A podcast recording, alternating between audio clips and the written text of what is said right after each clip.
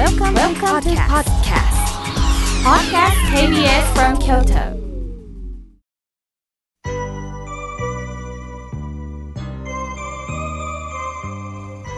さあここからはたくさんのお手紙おはがきメールファックスをいただきましたので順に紹介させていただきますまずはじめにお手紙をいただきました。ラジオネームおきばりやすさん。ありがとうございます。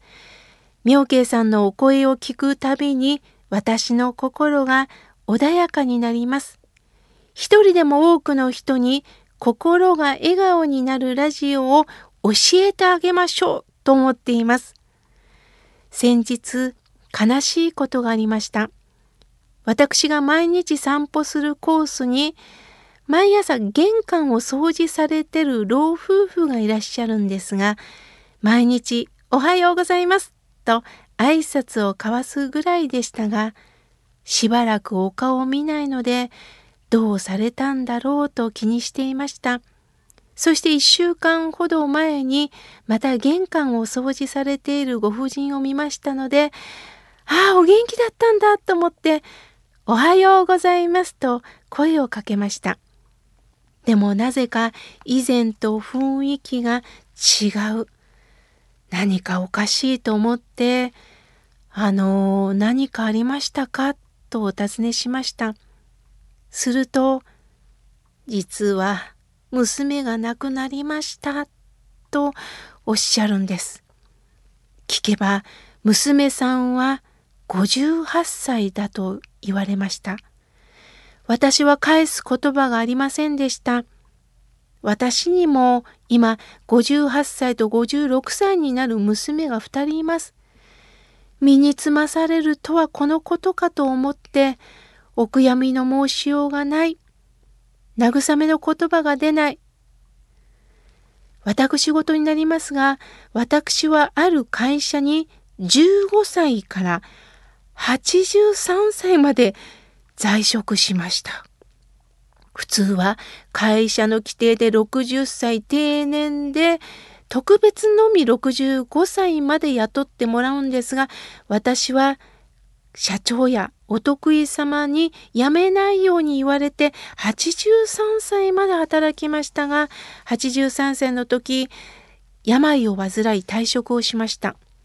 まあなんとか命は助かったんですが元気を取り戻すことができたんですがものすごい虚脱感に襲われ明日も今日も何もすることができないほどの状態になりました。もう働きたくても私の働くところはない。病気のためにもたくさんのお金を使った。あとわずかの年金を頼りに何年生きられるのか。何とかして今後の生きがいを見つけたいと思った時になんと妙慶さんの心が笑顔になるラジオを聴けるようになったんです。妙慶さんの法話を拝聴したり、リスナーの皆さんの投書を聞いて、またそれに対する妙慶さんの回答を聞かせていただいて、次第に私の心の焦りやイライラが始まっ次第に私の心の焦りやイライラが収まって和やかな気持ちが戻ってきたんです。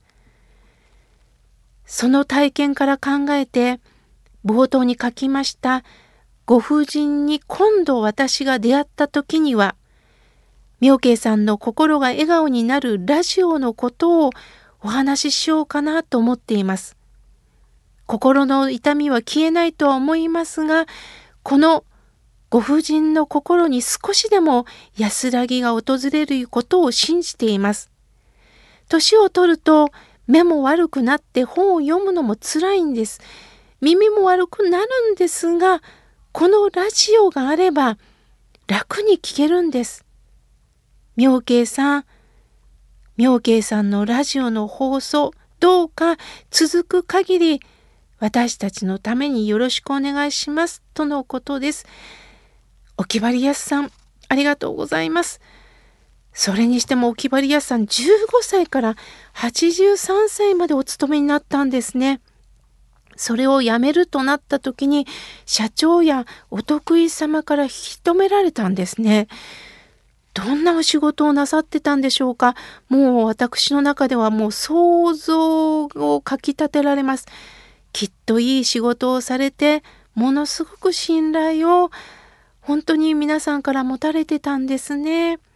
そんなおきばりやすさんと近くのご婦人との会話また大切な娘さんを亡くされた中で気の利いた言葉っていうのは浮かばないですよね。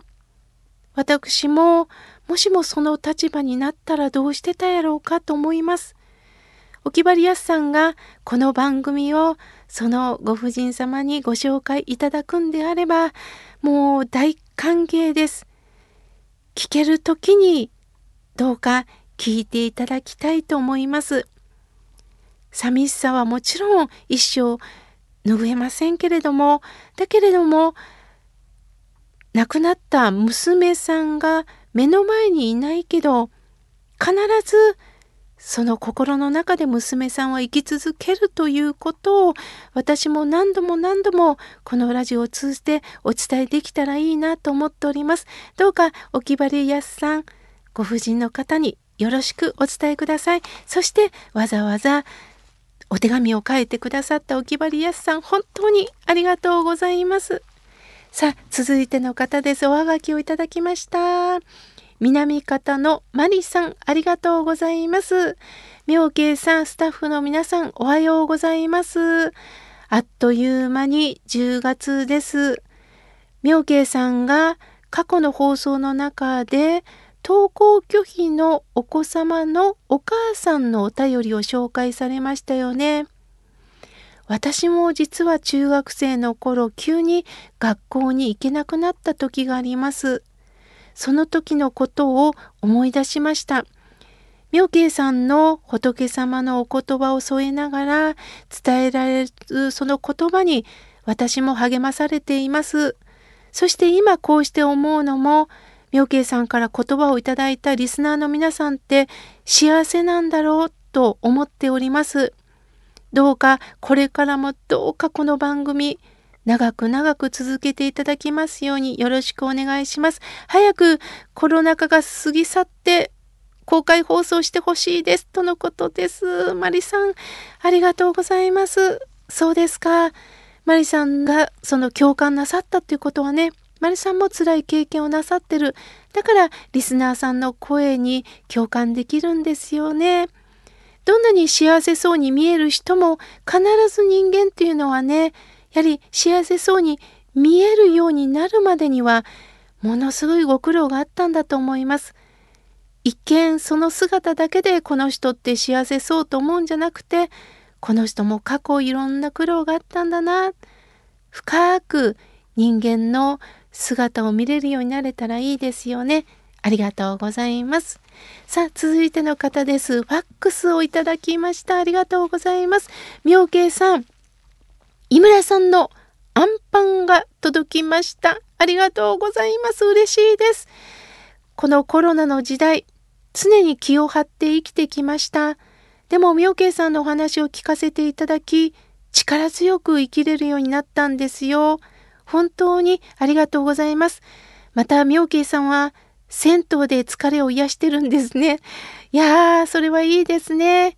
これからも土曜日の8時本当に楽しみです。とのことです。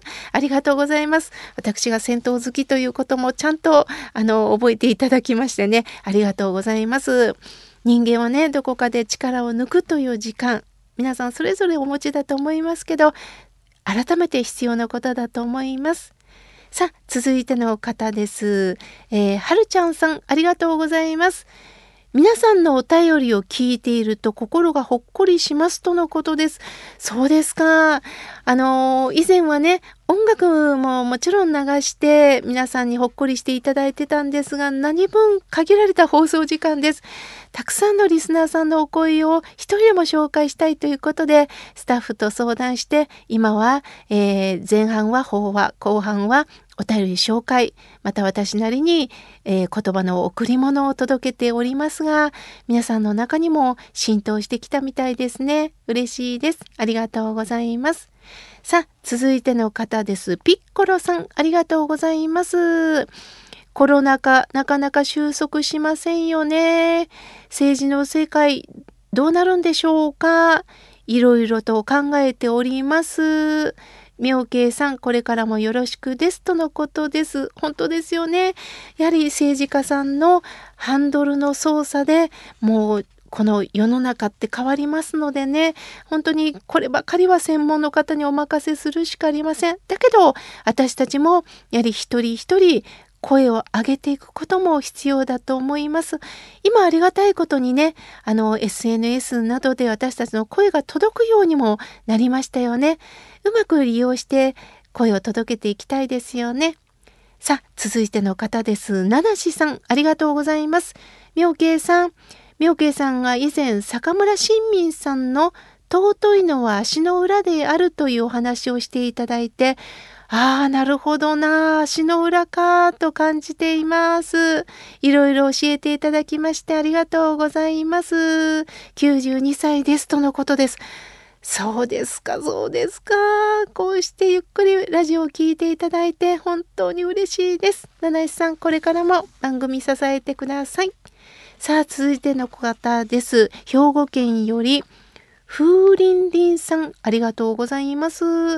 妙慶さん、私は兵庫に住んでいるので、ポッドキャストで拝聴しております。とのことです。そうですか。ありがとうございます。さあ、続いての方です。ラジオネーム、えー、匿名希望さんよりいただきました。妙慶さん、えー、いつも私は井村屋さんの、えー、小豆バーがちょっとずつ今はあの寒くなったのでお汁粉にしていただいておりますとのことです。あ、なるほど。お鍋に入れて溶かしたり、あの電子レンジで溶かしてあったかくして飲まれてるんですかね。私もやっておりますよ。ありがとうございます。えー、いくこさん門真市よりプレゼントの応募とともに、えー、ファックスを送っておりますとのことです。ありがとうございます。さあ、続いての方です。ラジオネーム、ジョニーさん、ありがとうございます。みょうけいさん、お墓のお話もしてくださいますよね。とっても勉強になりますとのことです。あ、あの、私も一応僧侶ですのでね、あの、よく質問をいただくのがお墓のお話です。私なりに返事ができたらなと思っております。北海道より、きみまろさん、ありがとうございます。